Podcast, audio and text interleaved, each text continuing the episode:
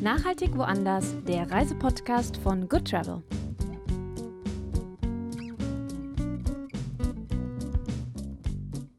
Hallo und herzlich willkommen hier bei Nachhaltig woanders, dem Reisepodcast von Good Travel. Ich bin Ina, Klimajournalistin, Bio-Bloggerin und reisende Vollzeitvagabundin und eure Podcast-Stimme rund um das Thema nachhaltiges Reisen. Das hier ist die vierte Folge unserer ersten Good Travel Podcast Staffel und heute unterhalte ich mich mit meiner Kollegin Geraldine Voss über eines unserer absoluten Lieblingsthemen, Essen. Geraldine ist so wie ich freie Autorin, hat vor kurzem eine Ausbildung zur Nachhaltigkeitsmanagerin absolviert und ist sozusagen unser Foodie im Good Travel Team. Mit ihr spreche ich heute darüber, worauf beim Reisen geachtet werden kann, wenn nicht nur der Genuss und All You Can Eat, sondern auch Nachhaltigkeit beim Essen eine Rolle spielen sollen. Hallo Geraldine, schön, dass du da bist. Hallo Ina, danke für die Einladung. Ich freue mich total, dass du mich eingeladen hast, um übers Essen zu sprechen. Foodies sind wir ja irgendwie alle im Good Travel Team und das bringt uns ja auch immer zusammen, weil ich glaube, wenn wir nicht über das Reisen reden, reden wir über das Essen, oder? Das trifft es tatsächlich ganz gut.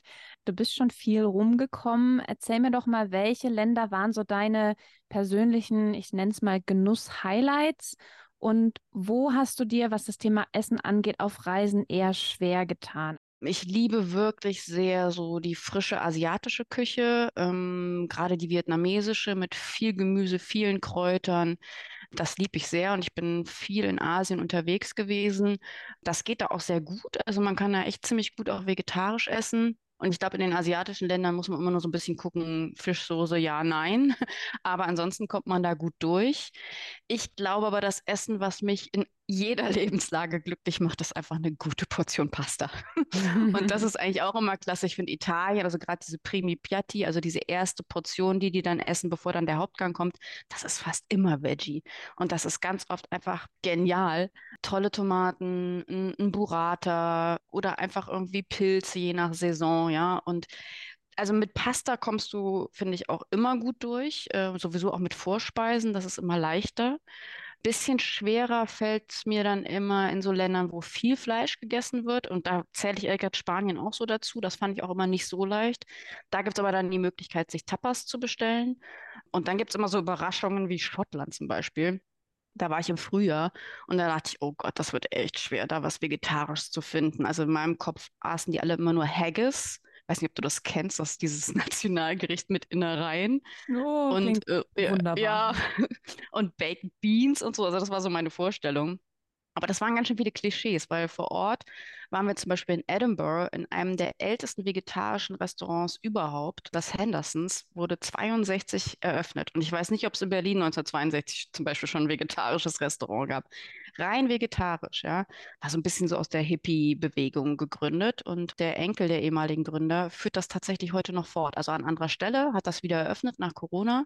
Und da gibt es auch Haggis, aber mit Linsen und rote Beete. Also so, ne? Und ja, und das war Großbritannien insgesamt mega überraschend für mich, weil tatsächlich war ich da in dem ersten veganen Hotel auch in Schottland. Da gab es ganz viele klassische schottische Gerichte, die die sozusagen veganisiert haben in Nairn, das ist so ganz oben an der Nordküste, so ein klassisches Seebad eigentlich. Da gab es plötzlich einen Unverpacktladen. Und ich weiß nicht, ob man hier irgendwie an der Ostsee, Nordsee plötzlich so einen Unverpacktladen bekommt oder sieht mit einem vegetarischen Deli. Da habe ich total lecker so Pita-Brot gegessen mit Halloumi. Genau, Halloumi essen, die machen die ziemlich oft auch lustigerweise. Ja, und dann habe ich in Vorbereitung auf unsere Folge auch mal nachgeguckt. Bei Peter, der Tierschutzorganisation. Peter macht ja alljährlich so einen Vegan Travel Award. Und ähm, dann habe ich dann nachgeguckt, wer da so gewinnt. Das ist immer so auf Länder bezogen. Großbritannien ist ganz oben auf der Liste, weil tatsächlich sieben Prozent der Bevölkerung vegan mittlerweile leben. Und nirgendwo auf der Welt wächst halt der, die vegane Bewegung so stark wie da. Und das kann ich echt nur bestätigen. Ne? Also nach dieser Reise genauso war es. Und das ist ja eigentlich genau das Schöne beim Reisen, das Absolut. überrascht werden und dass Klischees einmal Deswegen machen wir kräftig, das ja. einmal genau. kräftig die Klischees in die Tonne treten. Dann lass uns mal ans Eingemachte gehen und das Thema Essen unterwegs so ein bisschen auseinander dividieren. Denn Mhm. ähm, es macht ja schon einen Unterschied, ob ich mich jetzt in meinem Urlaub für Vollpension entscheide, ob ich sage, na, ich mache noch Frühstück in meiner Unterkunft, aber gehe jeden Tag dann essen, oder ob ich mich komplett selbst verpflege. Fangen wir doch mal vielleicht mit dem ersten Punkt an. Worauf würdest du sagen, sollte man in Sachen nachhaltige Ernährung schauen, wenn man ein Hotel mit Vollpension buchen möchte? Gibt es da so Sachen, wo du sagst, "Hm, wenn ich mir da so eine Webseite angucke von einem Hotel und das bietet XYZ an, dann habe ich direkt das Gefühl, ganz so nachhaltig kann das nicht sein. Mm, Ja, das ist tatsächlich ein bisschen schwierig, das auch vorab mitzukriegen. Da sind natürlich immer so Bewertungen anderer Gäste ganz gut. Die lese ich natürlich, wie wahrscheinlich wir alle, ganz gern auch mal so quer. Ich finde immer schon ein super Zeichen, wenn es zum Beispiel nicht so ein klassisches Buffet gibt. Das wird auch oft erwähnt, also so äh, Frühstück à la carte, also wird dann frisch zubereitet, äh, gibt es vor Ort. Und das mh, finde ich immer ein guter, einen guten Indikator, weil beim Buffet habe ich so ein bisschen die Befürchtung, dass auch immer viel wegkommt, es auch oft Abgepacktes gibt. Ich will auch nicht jedes Buffet, es gibt bestimmt auch sehr nachhaltige Buffets, aber so präzise auf eine Bestellung und einen Wunsch hin, äh, Dinge zu produzieren, finde ich halt klasse. Und habe ich bis jetzt auch immer so erlebt, dass das dann auch deutlich weniger ist. Also ich selber auch, man packt sich dann, ich weiß auch nicht warum, gerne mal so ganz viel drauf. Und eigentlich ist man manchmal auch morgens gar nicht so hungrig. Das ist ja auch jeder Morgen ein bisschen anders. Und das finde ich immer schön, wenn es dann sowas gibt. Dann gibt es natürlich diverse Zertifikate, die man irgendwie checken kann. Ne? Also für nachhaltigen Tourismus wie Bio-Hotels und Green Sign und Tourzert, Green Globe, Green Key. Da gibt es ja wahnsinnig viele EU-Eco-Labels. Und das ist schon interessant, wenn so eine Seite klassisch sich bemüht hat, auch diese Labels zu erreichen. Dann hat der Food-Anteil ist dann immer sehr wichtig auch bei diesen Punkten. Also es geht dann um verschiedene Sachen natürlich, vor allem auch nachhaltige Energie äh, und weniger Wäsche waschen etc. Ähm, und Bioprodukte, aber diese Zertifikate, und da gibt es massig auch nochmal ausgegliedert aufs Essen bezogen, da kann man schon nachgehen. Ne? Und ja, und Vollpension, was sonst auch immer noch schön ist, finde ich, wenn so eine Seite auch sagt, es gibt irgendwie landestypische Dinge. Also ich finde es schon auch immer wichtig, dass sie dann nicht sagen, es gibt hier Pizza, Pasta, Burger, weil das irgendwie jeder gerne isst, sondern dass sie auch mal sagen, es gibt dann irgendwie einen besonderen Grillabend oder es gibt einen Abend mit irgendeinem besonderen Thema. Ich finde, das kann man ganz gut auf Seiten herausfinden. Es ist auch immer schön, ist natürlich so ein Agriturismo in Italien zum Beispiel. Da ist es dann auch oft Vollpension, dann gibt es abends auch Essen. Da habe ich auch schon beides erlebt. Da- Also da habe ich schon eine große vegetarische Auswahl erlebt, habe aber auch schon erlebt, dass die Hauptspeise auf Sardinien, das ist einfach auch ein typisches Gericht, so kleine Schweinchen, ich weiß gar nicht, was es genau ist. Ich glaube Rippchen oder so. Nee, das stimmt nicht, gibt es nicht vom Schwein, ne? Ich weiß nicht, es war irgend so eine ganze Schlachtplatte. Da habe ich dann auch erstmal gro- groß gestaunt. Weil vorab war natürlich super, auch da Italien, Antipasti war ganz toll. Da habe ich Käse bekommen und Tomaten, Mozzarella, alles super. Und dann kam so eine Schlachtplatte und die konnte der Mann dann auch gar nicht alleine essen. Das war auch viel zu viel, ehrlich gesagt. Da muss man dann immer gucken, wie tickt das Agriturismo. Aber ja, so, so, so Bauernküche bei Rest gibt es ja auch in vielen Hotels, einfach Vollpension gibt es ja auch in vielen Ländern, wo einfach noch ein Betrieb dranhängt. Da kann man eigentlich auch immer davon ausgehen, dass das definitiv regional und saisonal ist. Auch immer ein gutes Zeichen. Also auch da gibt es Vollpension. Kann man auch machen. Wir haben ja bei Good Travel auf der Webseite so verschiedene Filterfunktionen. Mhm. Kann man da irgendwie vorfiltern, um quasi Unterkünfte zu finden, bei denen man sich in Sachen Food besonders auf was freuen kann? Gibt es da irgendwie was, wie ich vorfiltern kann? Total. Also es gibt äh, beim, bei den Unterkünften tatsächlich die Button vegan und vegetarisch. Und wenn du ganz auf Nummer sicher gehen willst und vegan sozusagen sogar anklickst, da kommen, glaube ich, über 90 Unterkünfte von unseren über 400 Unterkünften, also schon fast ein Viertel. Und ein paar davon kenne ich auch. Da kannst du tatsächlich äh, guten Gewissens hingehen. Bei uns ist natürlich noch ganz schön, es gibt ja eine extra, apropos Foodies im Team, wir haben ja eine extra Kategorie Küchengeflüster wo besonders engagierte GastgeberInnen auch ihre Rezepte hochladen. Das kann man sich ja mal angucken. Das sind immer tolle Sachen. Und äh, da erfährt man sehr, sehr viel über die Küche und die Handhabe mit Lebensmitteln und die Lebensmittelwertschätzung über die Hotels. Und es gibt ja sogar ein Kochbuch, Cook, Eat, Sleep. Da sind tatsächlich auch einige Unterkünfte drin und äh, stellen ihre Küche vor und ihre Prinzipien. Also, was glaube ich auch alle kennen, ne? From Farm to Table, from Nose to Tail. Ist es Mittelmeerküche, also Blue Zone Küche es ist Slow Food. Das sind ja auch so Kategorien, die man sich immer wieder anguckt. Also wer ist Teil der Slow Food Bewegung, wo es um eine besonders besondere Wertschätzung des Essens geht und also nicht nur des Zubereitens, sondern auch des Essens. Da gibt es natürlich schon ein paar Hinweise. Das kann man sich immer angucken. Das betonen wir eigentlich auch immer im Steckbrief, wenn da so was Besonderes dahinter steckt. Es gibt auch manchmal äh, Unterkünfte, die irgendwie sich total hervorheben, weil sie jeden Nachmittag irgendwie tollen Kuchen backen oder so. Habe ich gerade erst eine wieder gelesen. Der ist das total wichtig, dass es dann so ein Nachmittagscafé gibt. Ne? Also ist für mich auch als alter Süßschnabel äh, auch nicht schlecht, das zu hören, wenn jemand frischen Kuchen backt. Also so, das ist auch bei uns auf der Seite kann man, finde ich, schon sehr genau lesen, was da angeboten wird und da kann man sich auch sicher sein. Das bedeutet, wer bei Vollpension oder auch bei der Halbpension eine gute Wahl getroffen hat, der muss sich eigentlich nicht ständig neu entscheiden. Für mich persönlich schont es auch so ein bisschen die Nerven für die Restaurantsuche und mhm. es spart gleichzeitig zusätzliche Wege, die man womöglich mit dem Mietwagen zurücklegen muss, für die Anfahrt zum Essen gehen. Das heißt eigentlich Wem es nicht so wichtig ist, dass man ständig woanders ist, äh, wenn man da einmal eine gute Wahl getroffen hat, kann man, denke ich, mit gutem Gewissen den Urlaub kulinarisch verbringen. Jetzt ist es aber so, dass viele auf diese kulinarische Abwechslung mit jeden Tag irgendwo anders hingehen, gar nicht verzichten wollen. Dass das ein Teil vom Urlaub ist, ein Teil von einer Reise. Wie gehst du denn vor, wenn du vor Ort wirklich Restaurants suchen möchtest? Woran mhm. erkennt man in einem Restaurant, ob die nachhaltige Zutaten verwenden. Ähm, worauf achtest du persönlich? Mhm. Also bei uns zu Hause ist witzigerweise, bin ich so für die Reiseplanung und die Unterkünfte meistens zuständig. Und der Mann macht die gastronomische Abendplanung. Und dabei recherchiert er ähm, schon vorab, wo gibt es zum Beispiel kleine saisonale Menükarten? Da reicht ja auch manchmal ein Foto von jemandem, ne, der die Karte abgeknipst hat. Also, dass man sieht, es gibt so ein tagesaktuelles Zusatzprogramm, ja, oder ist eine Karte irgendwie 50 Seiten dick? Finde ich immer ein bisschen schwierig, weil das heißt, die müssen sehr viele Sachen gekühlt vorhalten. Oder gibt es wirklich sogar nur eine Tageskarte?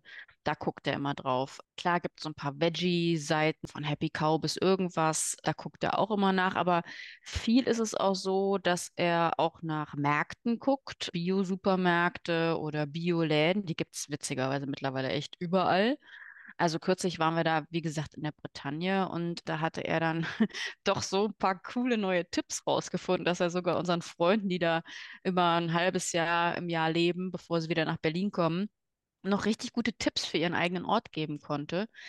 Wir machen das natürlich auch so, wenn wir vor Ort sind. Also jetzt, ne, wenn du die Vorrecherche gemacht hast, bist dann vor Ort, testest das erste Restaurant. Wir fragen die auch oft ganz gerne selber, wo sie essen gehen. Also nicht nur die Unterkünfte, klar, die geben einem auch immer gerne Tipps, aber auch die Gastronomen und Gastronominnen selber, dass wir einfach fragen, wo geht ihr essen, ähm, wo lohnt es sich noch vorbeizugehen.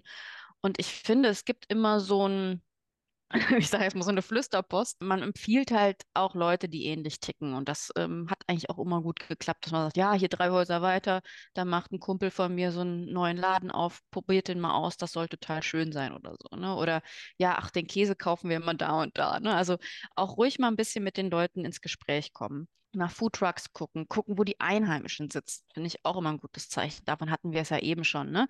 Also wo sitzen ab einer gewissen Zeit dann Einheimische, auch gern ein bisschen später oder so.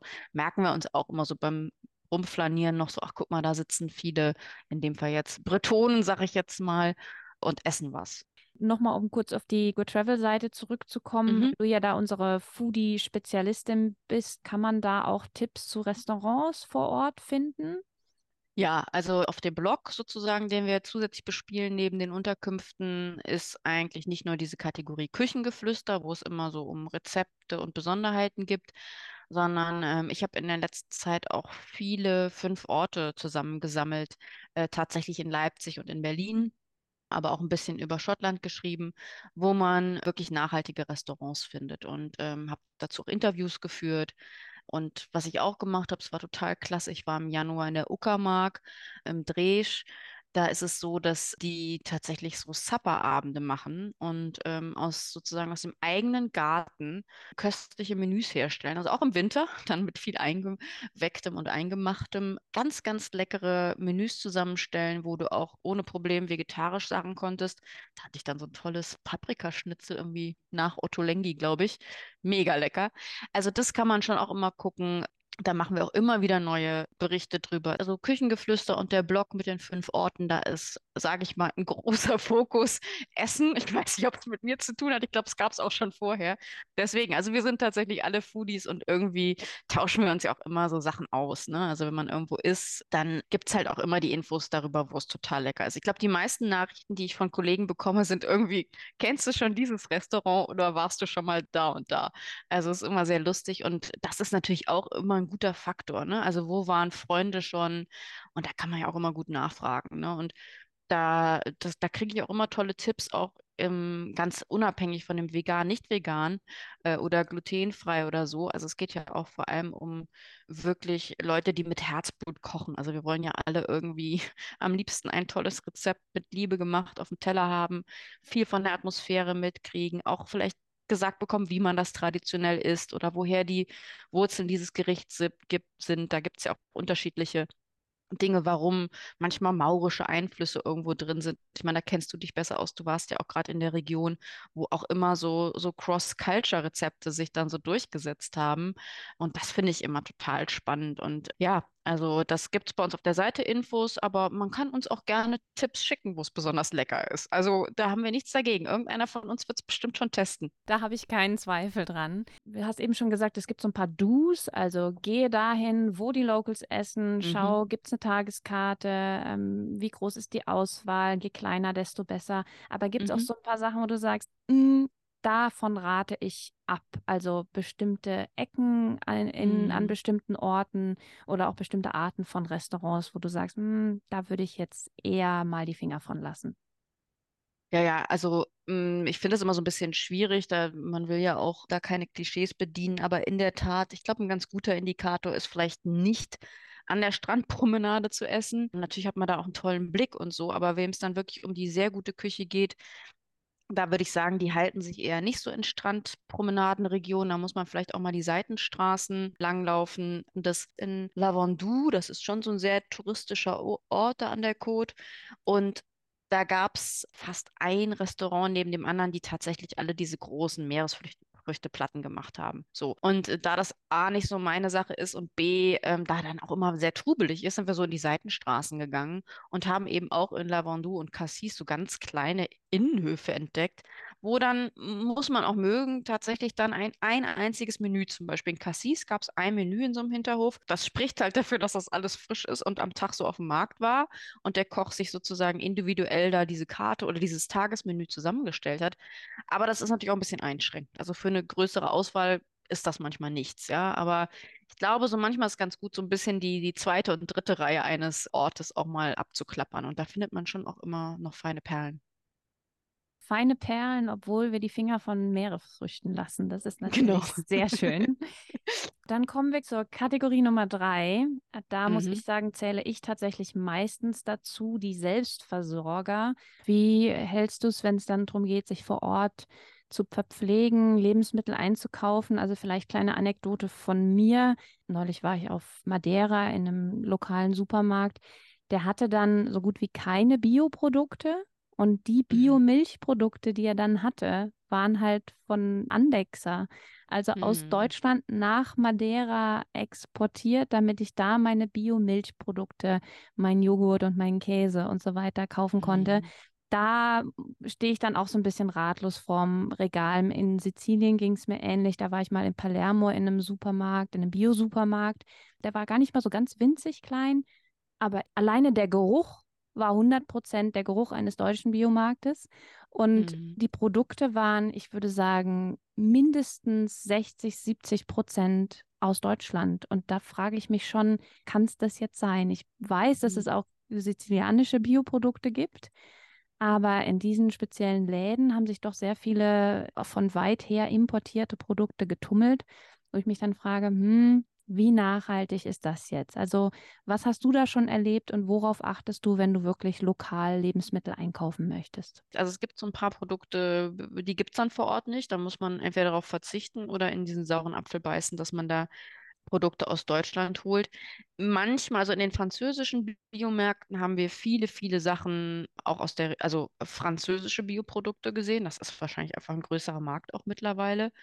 Da habe ich natürlich versucht, die zu holen. Also nichts gegen die Klassiker, die man von zu Hause aus kennt, aber der Urlaub ist ja auch mal ein bisschen mal was Neues ausprobieren. Ne? Also da habe ich schon geguckt, ob ich französische Marken im Bio-Supermarkt immerhin ähm, dann kaufe. Und gerade so bei Nüssen und so hatten die auch eigentlich so ein Unverpackt-Ding, die waren auch aus der Region. Das fand ich irgendwie auch ganz gut. Und ja, anders ist es, glaube ich, immer so ein bisschen so ein Mix, ein bisschen was mitnehmen, fragen, wo kriegt man was, sich weiterempfehlen lassen und dann eben manchmal auch, muss es dann auch einfach, ist es auch irgendeine, ich sage jetzt mal Stulle oder eine Kartoffel mit irgendwas, ist ja auch okay. Also man erlebt ja sowieso schon so viele schöne Sachen am Tag. Aber ja, es ist äh, ein, ein stetiges äh, Hin und Her und Abwägen. Was, was gibt es regional? Was würde ich gerne testen? Und was kann ich eigentlich, vertrage ich nicht gut, ne? Also das ist natürlich nochmal eine spezielle Herausforderung. Das ist bestimmt nicht so einfach überall. Mm. Hm. Ich denke, es hat auch viel wieder mit dem Thema Vorbereitung zu tun. Also bin Mhm. ich mir eigentlich bewusst, was ist da, wo ich jetzt hinreise, was, was, was wird da überhaupt angebaut? Ich bin Mm. jetzt gerade, wie gesagt, auf den Kanaren und war dann neulich in so einem ganz kleinen Supermarkt und ich bin so ein Kartoffelesser. Und Das äh, ist so gut. also ich, ich Mhm. könnte morgens, mittags und abends Kartoffeln essen und ich wäre Ich auch. happy. Und äh, hier auf den Kanaren, und das war mir in dem Moment tatsächlich dann nicht bewusst. Ich stand vor dem Gemüseregal und die Kartoffeln sahen echt so ein bisschen, so ein bisschen sehr traurig aus. Also irgendwie schon so ein Mhm. bisschen schrumpelig und so komische Größe. Und ich dachte so, mit denen stimmt doch irgendwas nicht. Da habe ich mit einer Freundin drüber gesprochen, dann meinte sie so, naja, Ina, aber äh, traditionell werden hier halt Papas Arrugadas gegessen. Das sind diese Mhm. ja, kanarischen Kartoffeln. Also sie werden nicht lange Okay. eingekocht und die sind Arrugadas, heißt, glaube ich, verschrumpelt. Ähm, und die werden halt quasi mit der Schale in den Restaurants serviert. Ach, diese einer leckeren, ja. Ja, mit einer cool. leckeren Soße Mit dazu, Schale und, und Salz, ne? Ja, mega cool. Ja. super zu wissen, weil ich habe die halt Mhm. deshalb nicht gekauft, weil die im Laden schon so, naja, so mittelgut aussahen. Aber ganz ehrlich, wenn ich mir, ich bin jetzt gerade in, auf Lanzarote und wenn ich mir hier die Landwirtschaft anschaue und was man hier so anbauen kann, kein Wunder, dass die Kartoffeln da so ein kleines bisschen Mhm. schrumpelig aussehen, weil hier ist auch es ganz ja schön einfach Hitze abbekommen. heiß und trocken und, und Ja. Genau, da habe ich, da habe ich mich mal wieder dabei erwischt, wie ich selber nicht so wirklich vorbereitet und informiert war und Gut zu wissen, dass die so aussehen sollen, eben. auch Und im nicht gekochten Zustand. aber wenn man es halt nicht weiß, äh, dann kommt man Mhm. halt mit seinen Vorstellungen, wie Dinge auszusehen haben, irgendwo hin Richtig. und ist dann überrascht und sagt, ah, nee, weiß nicht, das kann es jetzt irgendwie nicht sein.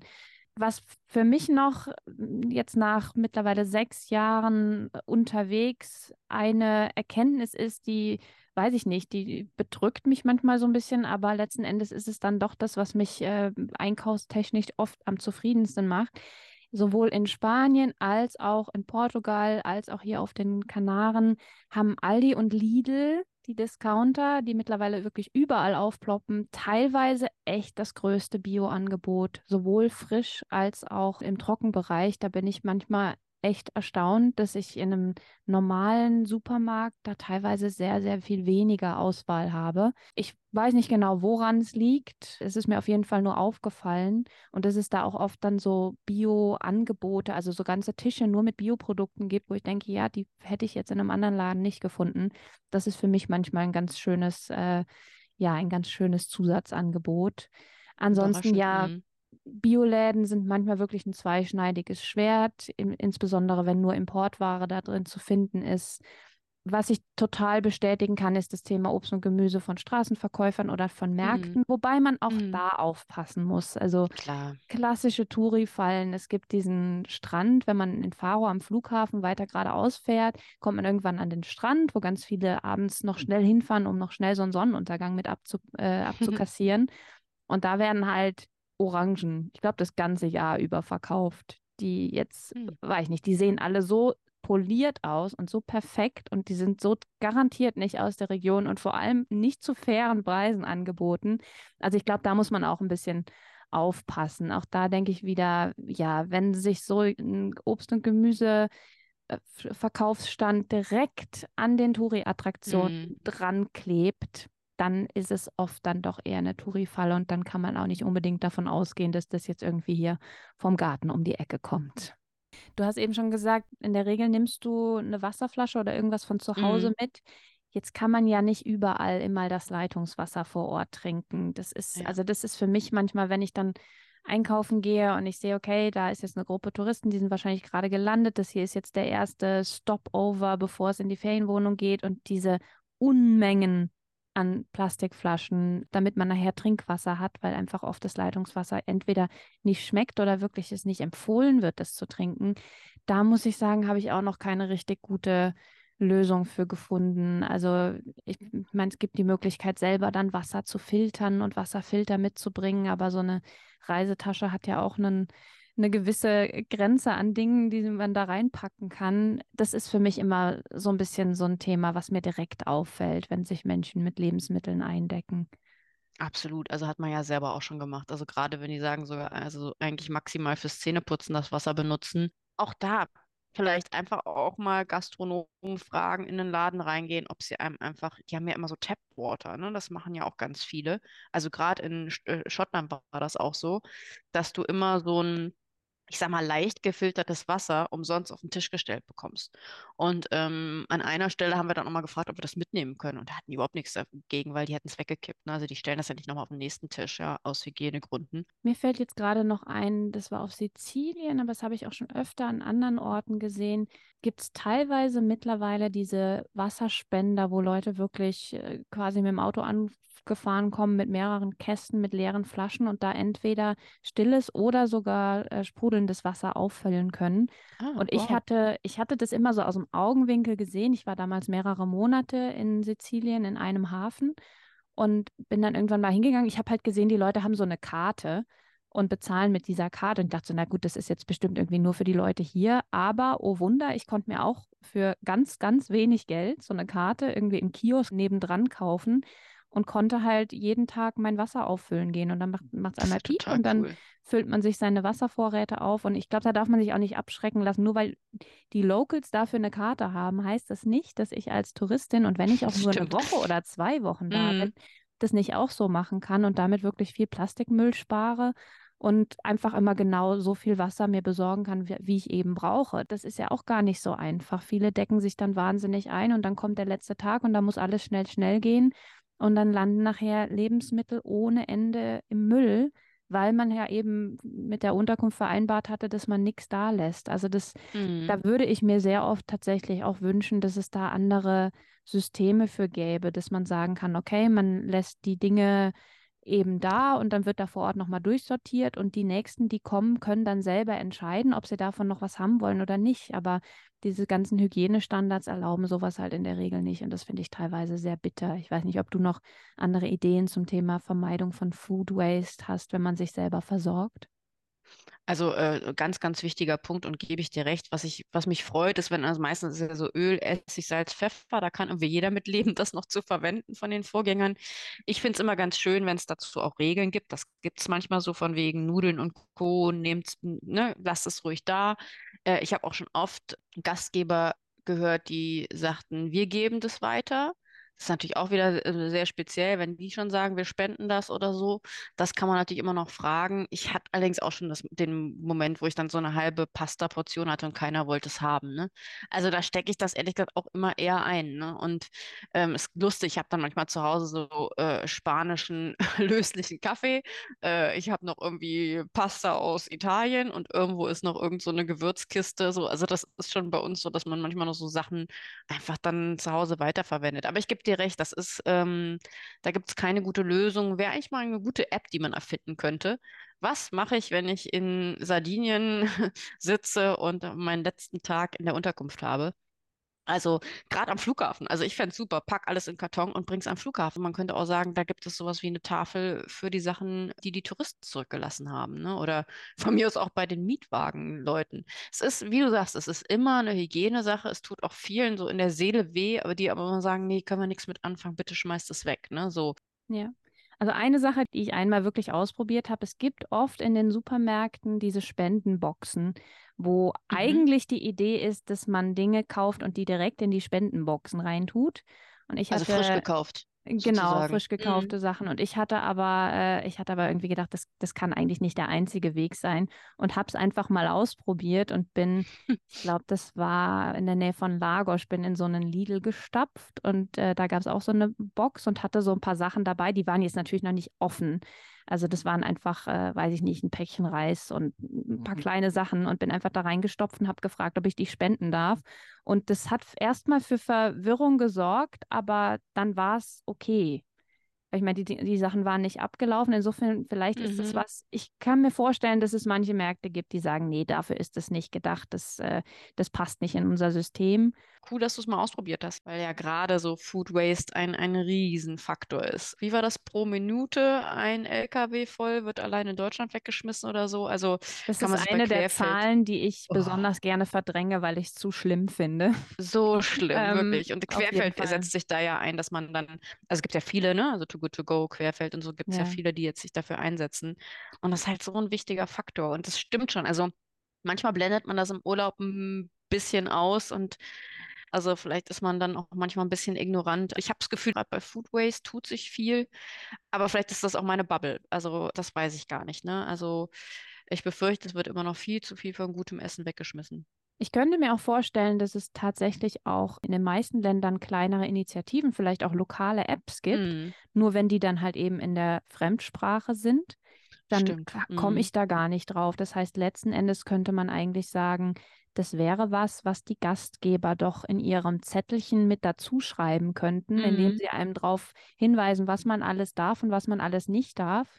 Könnte man ja auch noch dazu schreiben. Und was super wäre, wenn ihr am Ende eures Aufenthalts euch diese App runterladet und eure Lebensmittel spendet. Also äh, auch hier ein kleiner Mhm. Appell an die Gastgeber da draußen, wenn es Ja. solche Apps bei euch in der Gegend gibt, dann gerne ja die Gäste und Gästinnen darauf hinweisen, diese zu nutzen, weil ich persönlich käme da wahrscheinlich jetzt auch nicht drauf, dass es genau hier bei mir in der Gegend eine Möglichkeit gibt, meine Reste irgendwie noch wertschätzend loszuwerden. Absolut, wäre toll. Genau. Gut, ich glaube, damit haben wir ganz schön alles abgefespert. Ich hoffe. Ähm, Apropos, genau, alles abgegessen. Ab, alles abgegessen, alles abgefespert. An dieser Stelle, liebe Geraldine, ganz herzlichen Dank, dass du deine nachhaltige Food-Passion heute mit mir und unseren Zuhörerinnen und Zuhörern geteilt hast. Es war mir ein Fest. Vielen Dank dir. Vielen Dank, Ina. Es hat großen Spaß gemacht. Und ja, gerne Tipps zum besseren Finden der Perlen an uns. Wir freuen uns immer über Tipps und tolle Ideen. Und ja, also wenn jemand weiß, was man mit den Resten macht nach dem Urlaub, her damit. Dankeschön. Danke, Geraldine. Bis bald. Bis dann.